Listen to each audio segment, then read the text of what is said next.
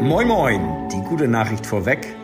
Wir sind fast schon im Wochenende und hier ist Alex Christensen. Ich bin Musiker, Produzent, DJ, Künstler und ich bin sowohl heute als auch morgen am Samstag hier bei Marcel Becker zu Gast. Das heißt, Sie liebe Podcast-Freunde, Sie werden mir nicht entkommen. Heute ist Freitag, der 23. Februar und wir gehen jetzt direkt rein in Episode 80.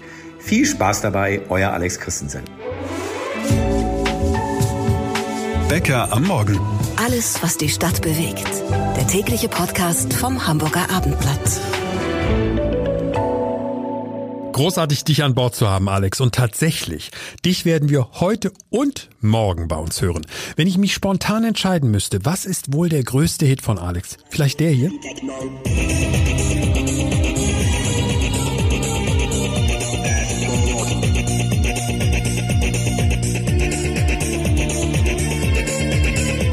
Der Monster-Hit von Alex damals weltweit durch die Decke gegangen. Das Boot. Heute zum besseren Kennenlernen gibt es am Ende den Tempo-Zack-Zack-Fragebogen mit Alex. Das ist aber nur die Vorstufe, denn morgen haben wir mit ihm dann ein sehr persönliches, ausführliches und vor allem ehrliches Interview. Wir erfahren Dinge, die er noch nie in einem Interview verraten hat. Aber von morgen zurück in diesen Freitag. Welche Themen haben wir heute noch dabei? Videos über ADHS auf TikTok. Was hat die besonders bei Jugendlichen extrem beliebte Social-Media-Plattform mit dieser weit verbreiteten psychischen Auffälligkeit zu tun? Die Erklärung gleich.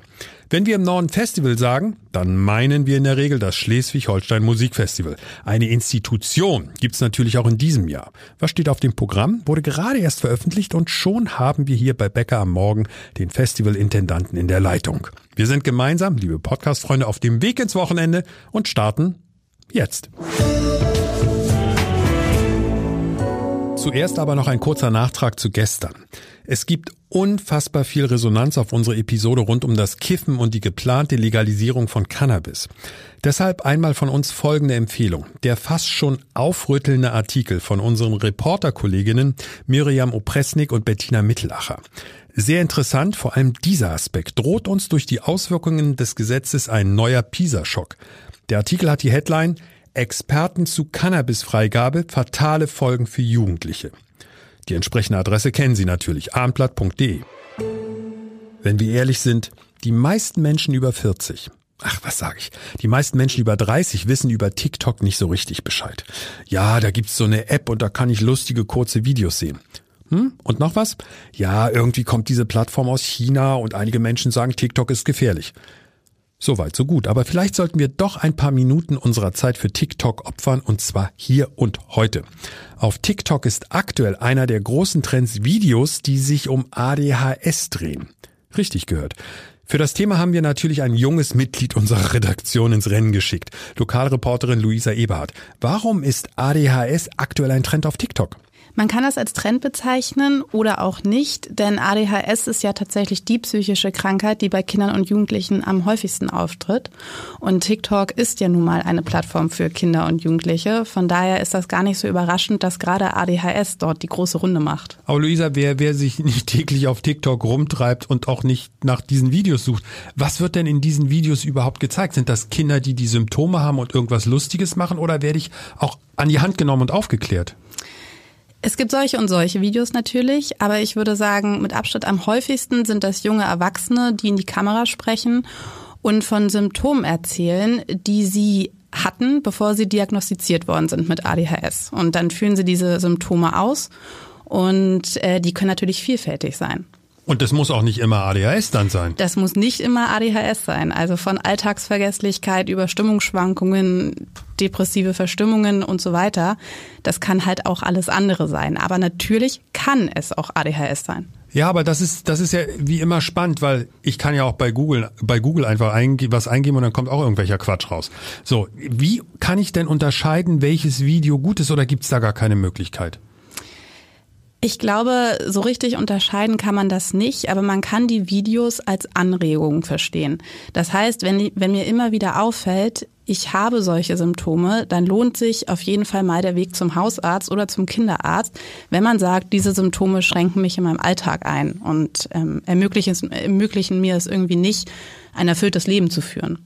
Ja, das, ich habe eben gutes Video gesagt, müsste ich vielleicht auch nochmal erklären, was ich damit eigentlich meine. Also ein Video, was möglicherweise hilfreich ist, mich, mich auf den richtigen Weg bringt.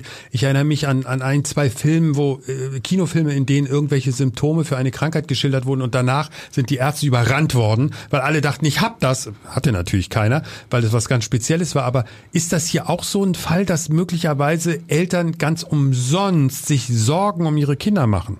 Natürlich, gerade im Kindesalter ist es ganz schwer zu unterscheiden für Laien, was jetzt zum Kindesgemüt gehört und was schon ADHS ist. Also Kinder sind aufgeweckt in vielen Fällen und Kinder sind auch mal impulsiv.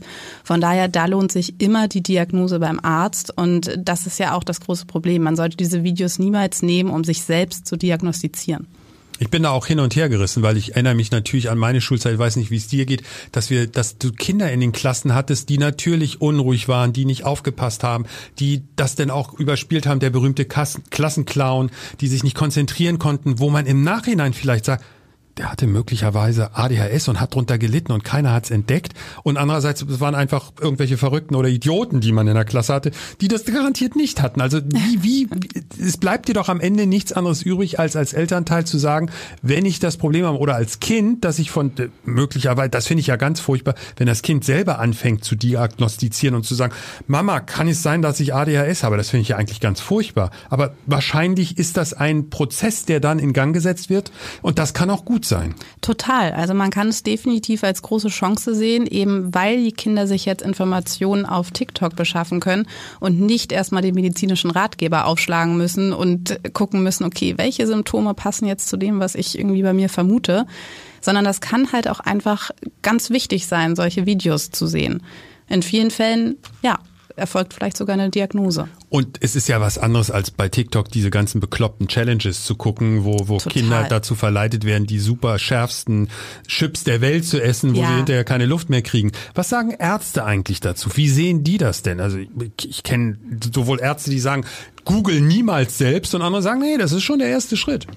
Ja, also Professor Dr. Sarah Hohmann vom UKE sieht das tatsächlich auch als Chance, eben genau deshalb, weil sie sagt, die Krankheit wird weniger stigmatisiert und mehr normalisiert. Also ADHS ist jetzt nicht mehr so, oh mein Gott, ich habe ADHS, sondern es wird halt normaler und das ist erstmal gut.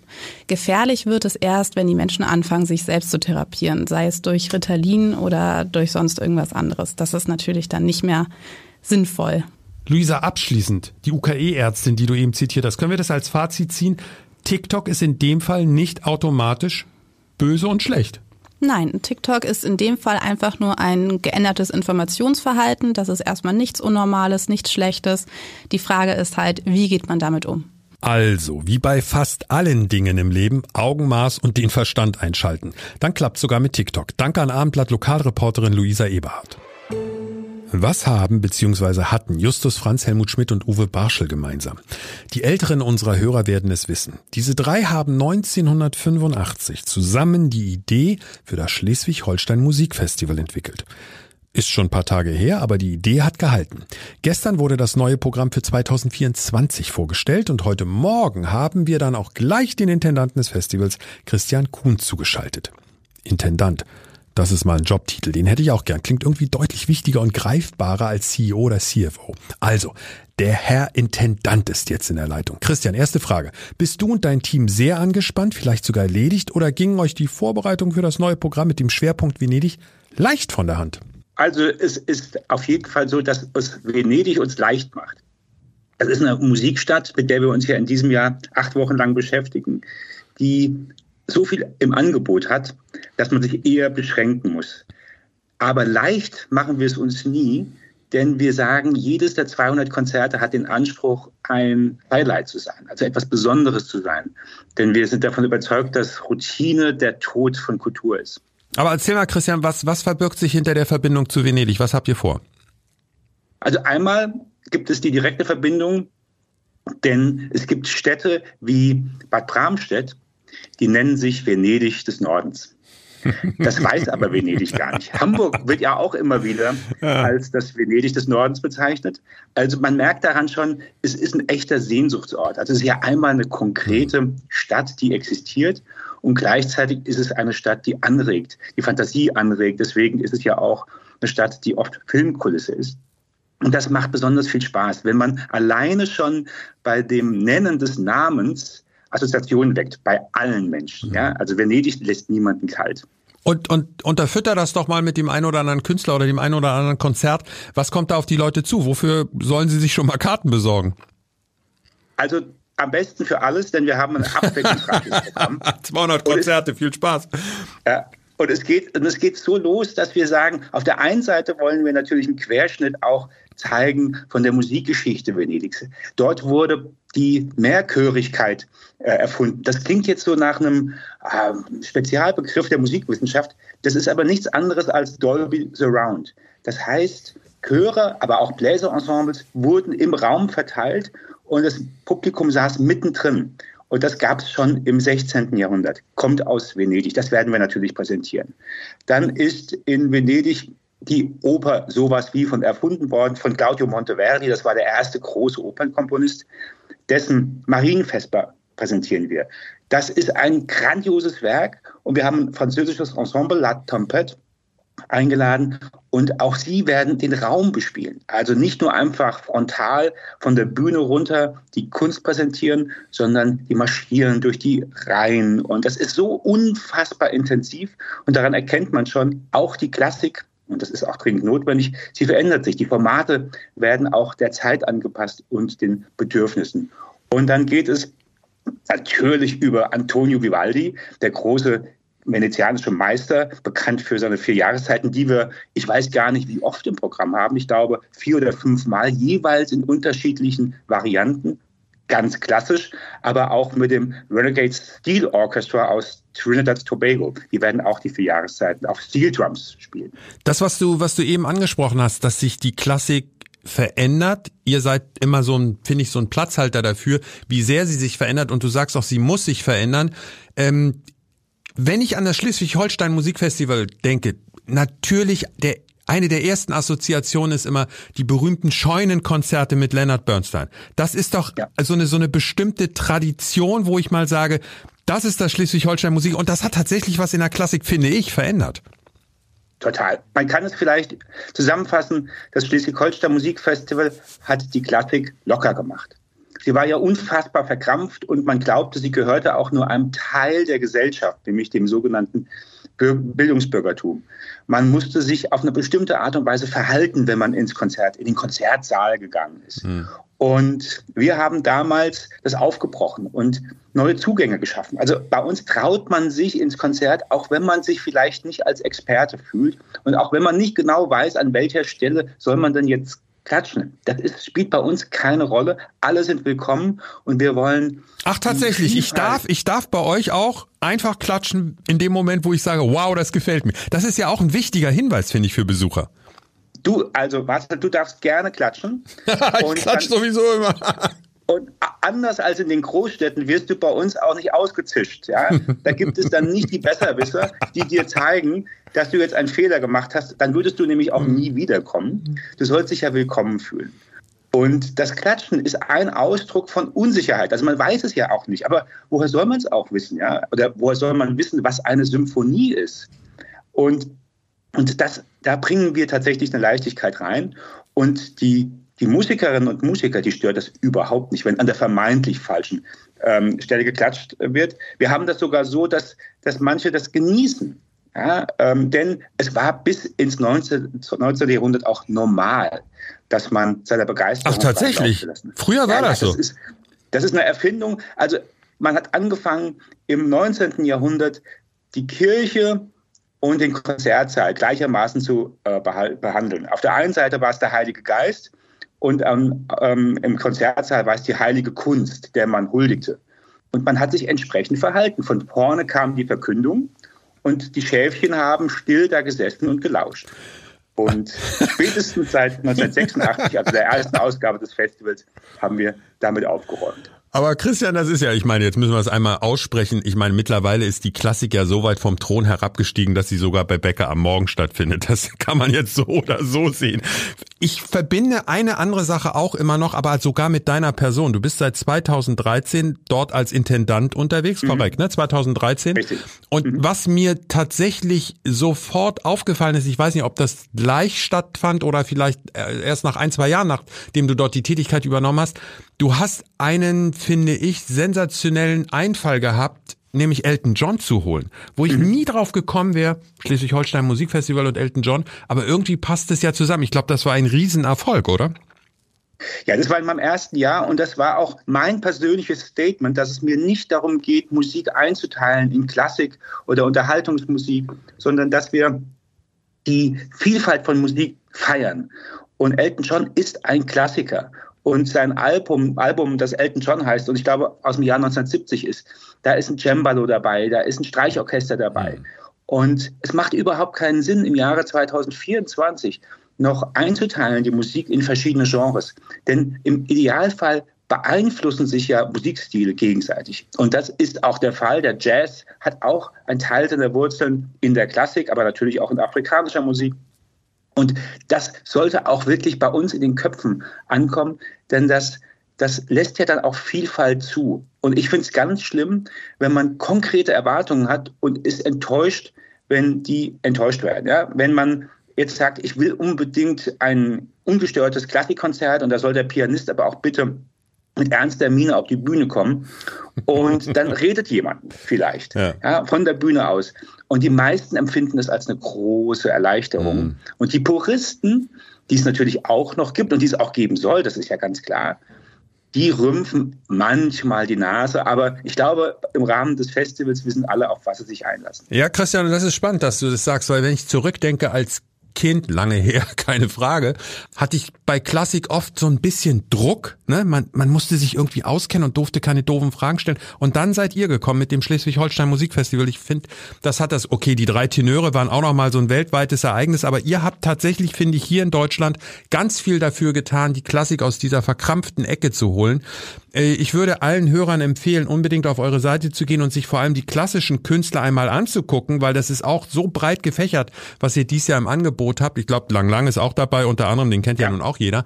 Aber ich würde gerne über zwei Künstler, die mal rausgreifen, die halt nicht klassische Klassik sind, sondern in dem Sinne für die vielfältige Musik stehen. Und da fällt mir einer sofort ein, weil wer den im Konzert mal gesehen hat, das ist wirklich so einmalig, Jamie Cullum.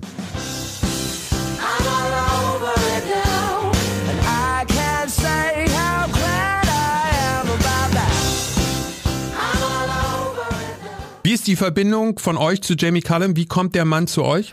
Wir sind Hardcore-Fans von ihm. Ja, ich auch. Ja, und hatten ihn 2018 eingeladen zum Festival und festgestellt, dass er sich in Schleswig-Holstein noch nicht rumgesprochen hatte. Also der Kartenverkauf damals war, sagen wir mal, mau. Oh. Und wir konnten das nicht passen, weil wir wussten, wie genial er ist. Und dann hat das Konzert stattgefunden. Nicht jeder Platz war besetzt, aber es sah ganz gut aus. Und die, die da waren, die haben Jamie Cullum gefeiert und ja. vollkommen zu Recht. Und wir wussten, wenn wir ihn wieder machen, dann kommen die alle wieder und bringen noch jemanden mit. Und genauso sieht es aus. Das Konzert ist schon seit ähm, Dezember im Vorverkauf und jetzt werden wir keine leeren Plätze mehr haben in diesem Jahr. Und das ist auch so schön, wenn man mit dem Publikum gemeinsam auch auch Themen entwickelt. Ja, und ein zweites Thema, und das zeigt, glaube ich, dann endgültig, wie breit ihr aufgestellt seid. Es kommt ein Mann, der diesen Monster-Hit geschrieben hat. Sie ist ein Model und sie sieht gut aus.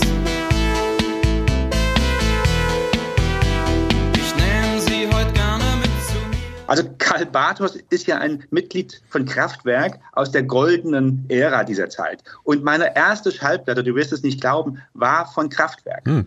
Und als wir vor anderthalb Jahren den Anruf bekamen, ob wir uns vorstellen könnten, ein Konzert mit ihm zu machen, habe ich sofort gesagt, ja, ich wusste gar nicht, was uns erwartet. Und dann hat er uns eingeladen in sein Studio in Hamburg und wir haben uns Auszüge, Auszüge aus seinem Soundtrack zu Das Kabinett des Dr. Caligari angehört und wir waren geflasht. Wahnsinn. Das ist so, das, denn es hat nichts mit dem zu tun, was wir so kennen von wegen Stummfilmbegleitung.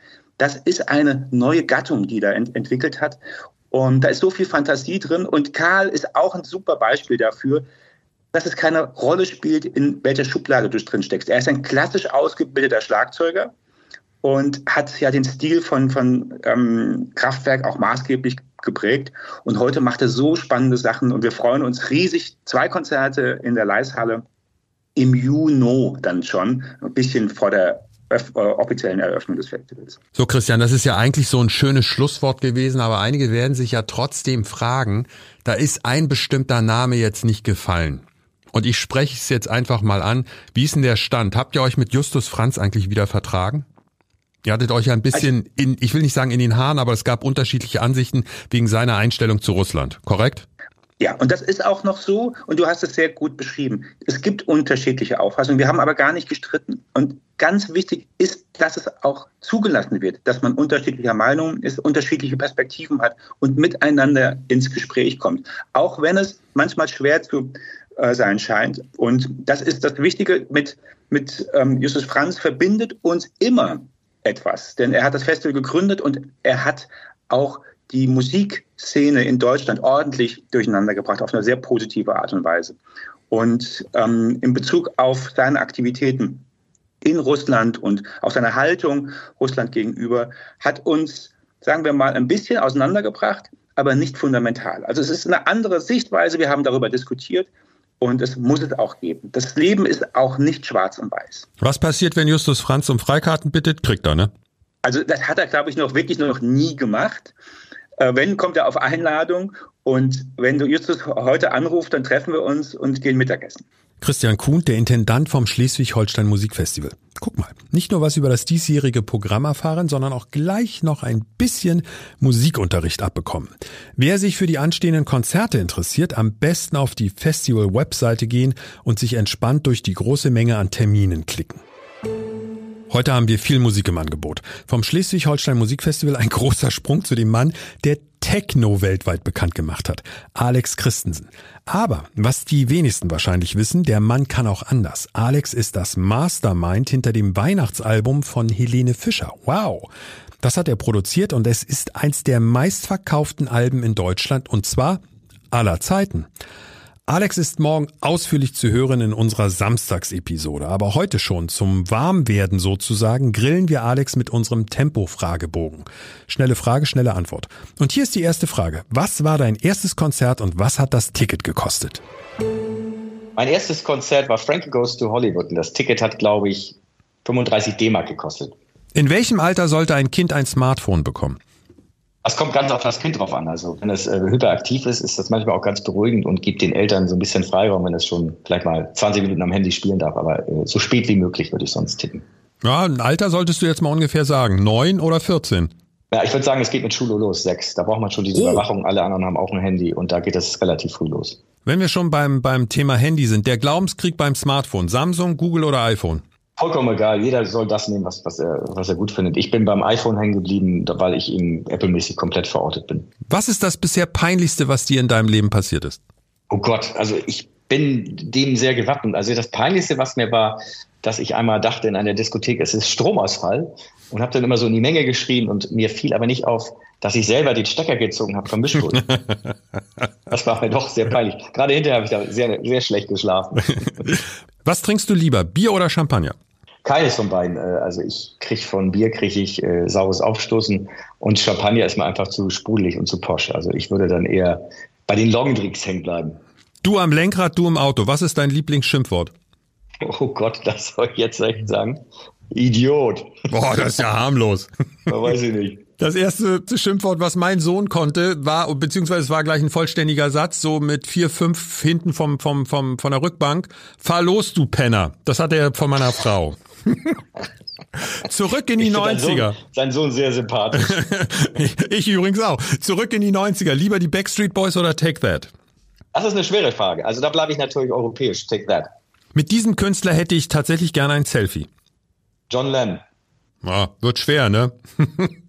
wird schwer, aber es ist der Einzige. Das ist auch der Einzige, den ich fragen würde. Wenn keiner dabei ist, dann höre ich am liebsten?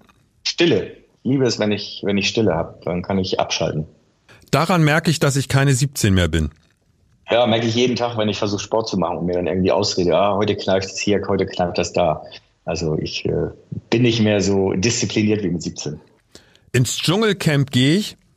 Oh, wenn ich keine Angst hätte vor äh, Ratten, Mäusen, Fröschen und vor den, am schlimmsten, am meisten Angst habe ich vor den anderen, die da sitzen und so ein Sendungsbewusstsein haben. Ich wäre wahrscheinlich wirklich wie der Milli Vanilli-Sänger, der hinten in der Ecke sitzt und gar nichts sagt. Also ich, würde ich gar nicht auffallen. Aber du würdest tatsächlich hingehen, wenn die Kohle stimmt. Deute ich das jetzt richtig? Äh, nee, so verarmt bin ich nicht. Also das glaube ich eher nicht. Also ich, bin auch nicht so, ich bin nicht so publikumsgeil. Ich glaube, ich passe da einfach auch überhaupt nicht hin. Also wenn, wenn dann würde ich da hingehen. Der einzige Grund wäre, äh, ich bekomme eine Millionengage und kann das an die Tafel Hamburg spenden oder so. Dann, dann würde ich vielleicht drüber nachdenken, wenn man da, dadurch was Gutes tut. Aber jetzt aus irgendeiner Gier, um da Geld zu verdienen, das, das halte ich für ausgeschlossen. Halte ich aber für eine gute Idee. Ich erlaube mir gleich mal den Ausschnitt hinterher an den Chef von RTL zu schicken. Das, das erste Honorar in meinem Job als Musiker beziehungsweise als Produzent oder in deinem Fall wahrscheinlich eher als DJ war wie hoch? Mein erstes Honorar war im Checkers äh, auf dem Stein am 80 Euro auf dem Donnerstag. Äh, 80 D-Mark, Entschuldigung. mit meiner ersten Million habe ich mir? Mit, einer, mit meiner ersten Million habe ich mir einen gelben Porsche gekauft. Ein der gelben. heute noch in meiner Garage steht. Ein, ein gelben, gelben Porsche. Porsche. Immer noch. Ein gelben Porsche. Den habe ich seit 1995, der hat bald seit 30-jähriges und den fahre ich heute noch. Und warum in Gelb? Ist deine Lieblingsfarbe? Speed, Speedgelb, das fällt auf. Ich, ich wollte eigentlich, äh, ich wollte jetzt nicht die typischen hamburgensischen Grau oder Schwarzen, sondern ich wollte schon einen haben, der so ein bisschen poppig ist. Und äh, mittlerweile ist es ja wieder ganz modern, bonbonfarbene äh, Sportwagen zu fahren. und die letzte Frage, dann bist du auch schon durch und ich hoffe, du nimmst sie mir nicht übel. Ich bin zu doof zum Oh Gott, ich bin zu vielen Sachen zu doof. Das ist wirklich äh, nicht einfach. Ich bin zu doof, Sachen außerhalb der Musik vernünftig einzuordnen, äh, zu sortieren und, und das irgendwie auf die Kette zu kriegen. Also das heißt, Musik alles super, Tunnelbegabung und sobald es ins normale Leben geht, wird es schwer? Genau, also ich fühle mich sehr wohl in meiner Inselbegabung, da, da glaube ich, kenne ich mich aus. Das ist auch so mein Bassin, den ich schwimme. Aber alles, was so außerhalb ist, da gibt es dann doch immer so Unfälle. Also ja, da bin ich nicht so begabt, das muss ich leider zugeben. Das gebe ich doch gleich mal an meinen Producer Sebastian Günther weiter. Von der ersten Million, zwar noch in D-Mark, Alex Christensen, einen gelben Porsche gekauft. Wenn du eine Million, ich gehe mal davon aus, Sebastian, du hast noch keine Million auf dem Konto, oder? Wir arbeiten beide noch beim Abendblatt. also, würdest du dir einen gelben Porsche kaufen? Nein, ich würde mir keinen gelben Porsche kaufen. Ich würde mir mein Traumhaus bauen. Und zwar, wer schon mal in Marokko war, der kennt diese Häuser mit Innenhof. Riyadh heißen Oh ja, die finde ich ganz toll. mega. Ja. Finde ich richtig klasse. Das finde ich ist auch wirklich, ein, das wäre auch was ganz, ganz Besonderes. Das ist eine richtig coole Idee. Bei Alex Christen muss ich ein bisschen lachen, wenn ich überlege, wenn der mit seinem gelben Porsche vorfährt. Der ist ja im Mai und Juni auf Deutschland-Tournee mit Orchester und am 1. Juni spielt er in der Barclays Arena. Stell dir mal vor, der fährt mit dem gelben Porsche vor, steigt aus und geht dann von dort direkt durch den Haupteingang auf die Bühne. Das wäre allerdings ein Knaller. So, zum Ende von Episode 80. Zwei Sachen, Sebastian, lass uns nochmal schnell ansprechen, die uns wichtig sind. Das eine ist die Mini-Baustelle in Wentorf. Über die hatten wir hier bei Becker am Morgen berichtet. Dort wurde scheinbar nie gearbeitet und das hat die Autofahrer ganz schön genervt, gab auch ab und zu einen Stau. Und wir hatten die Verantwortlichen vor Ort ein bisschen angezählt. Und was soll ich sagen? Die Baustelle ist weg. Glückwunsch nach Wentorf. Und das zweite ist Feedback auf unseren Podcast. Da ist in dieser Woche richtig was los, hatte ich jedenfalls das Gefühl, Sebastian. Vor allem auch, weil wir diese Woche so durch die Decke gegangen sind, besonders beim Thema Kiffen mit den Abrufen. Das ist korrekt. Und auch bei den Kommentaren. Normalerweise wird am meisten kommentiert unter zwei Stichworten, und zwar Politik und da speziell AfD oh, und HSV. Das sind wirklich die Spitzenreiter, wenn es um Kommentare geht. In dieser Woche Cannabis, Cannabis, Cannabis. Also die Leute, die ganz entspannt am Joint ziehen, können danach wohl auch immer noch ganz viel kommentieren. Wir hören uns aber auch nicht nur Diskussionen und schöne Dinge an, sondern wir kriegen auch richtigen Hass manchmal ab. Unter zwei Videos, wo es um die AfD ging, haben zwei besondere Personen kommentiert. Und zwar der erste Kommentar. Ich kriege das Kotzen, wenn ich eine der deutschen Mainstream-Medien höre und sehe. Unter einer unserer Folgen. Also wir sind schon Mainstream. So hm. weit ist es schon gekommen. Und bei dem zweiten Kommentar eine noch nicht ganz so konkrete Drohung. Und zwar für die Hetze und die Lügen vieler Journalisten gegen die AfD werden die Medien irgendwann bezahlen. Ist natürlich bitter. Ich glaube, das kennen alle Journalisten mittlerweile. Und ich, ich sag mal, also ich weiß nicht, wie es dir geht, Sebastian, aber ich habe ähm, tatsächlich in meiner Karriere auch schon, in meiner Karriere als Journalist, damals noch bei Radio Hamburg, da habe ich mich mal in einem Video über deutschen Hip-Hop ich sag mal, locker geäußert, haben einige wahrscheinlich missverstanden. Und da wurde mir tatsächlich angedroht, dass man mich vorm Sender abfängt und mich absticht. Also eine offene Morddrohung. Das hat mich dann doch schon ein bisschen erschüttert, aber auf der anderen Seite diese Kommentarspalten, also ich finde das ja mal beachtlich, dass du dich da so durchkämpfst. Hunde, die bellen, beißen nicht. Und ja, ich würde allen zwei Sachen empfehlen. Das erste, was ich empfehlen würde, ist, diskutiert mit uns, sprecht mit uns, aber hört auf, solche Drohungen zu schreiben. Und das zweite, was ich allen empfehlen würde, deutsche Sprache, Rechtschreibung, Grammatik. Versucht's wenigstens ein bisschen. Ja, da hilft ja Google zur Not, bevor man die Mail abschickt. Morgen und übermorgen gibt's uns natürlich auch. Sebastian und ich sind auch am Wochenende für Sie da. Es gibt keinen Kommen von Bäcker am Morgen. Jetzt noch unser Nachrichtenüberblick. Bis morgen und bye bye. Der Hamburg Nachrichtenüberblick bei Bäcker am Morgen. Ich bin Sönke Röhling. Guten Morgen. Nächster Warnstreik bei der Hochbahn. Die Gewerkschaft Verdi hat die Beschäftigten dazu aufgerufen, ab kommenden Donnerstag 3 Uhr die Arbeit für 48 Stunden niederzulegen. Auch bei den VAH sind die Mitarbeiter zum Warnstreik aufgerufen. Zum zweiten Jahrestag des russischen Angriffs auf die Ukraine steht Hamburg morgen Mittag eine Minute lang still, um der Opfer des Krieges zu gedenken. Aufgerufen dazu hat der Verein Mensch Hamburg. Unter anderem die Hochbahn hat angekündigt, dass die Busse und Bahnen um 12 eine Minute innehalten werden. Der Domplatz gegenüber der St. Petri-Kirche soll nun einen offiziellen Namen bekommen. Die Bezirksversammlung Mitte hat am Abend dafür gestimmt, dass er Hammerburgplatz heißen soll. Benannt nach der Hammerburg, von der unsere Stadt unseren Namen hat. Sie stand vor rund 1000 Jahren genau an diesem Platz. Ein Podcast von Funke. Weitere Podcasts vom Hamburger Abendblatt finden Sie in unserer Abendblatt Podcast App und auf abendblatt/podcast.